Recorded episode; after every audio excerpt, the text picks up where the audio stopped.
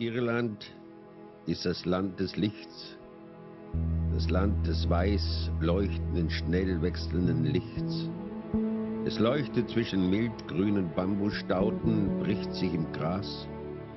Es verliebt sich in Regenbögen, die verspielte Reifen schlagen, sich in grünen Weiden umschlingen. Das Licht kommt vom Meer. Es beherrscht die Elemente, der Atlantik Bricht herein. Der Strand ist breit und flach.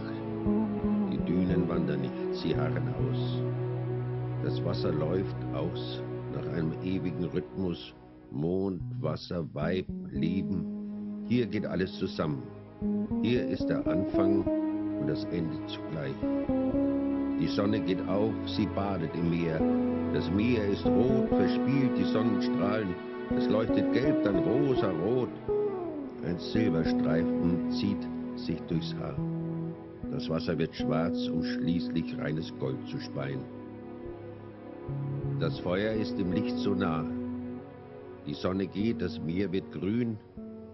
Die Insel steht auf dem Kopf, die Berge tauchen auf den Grund.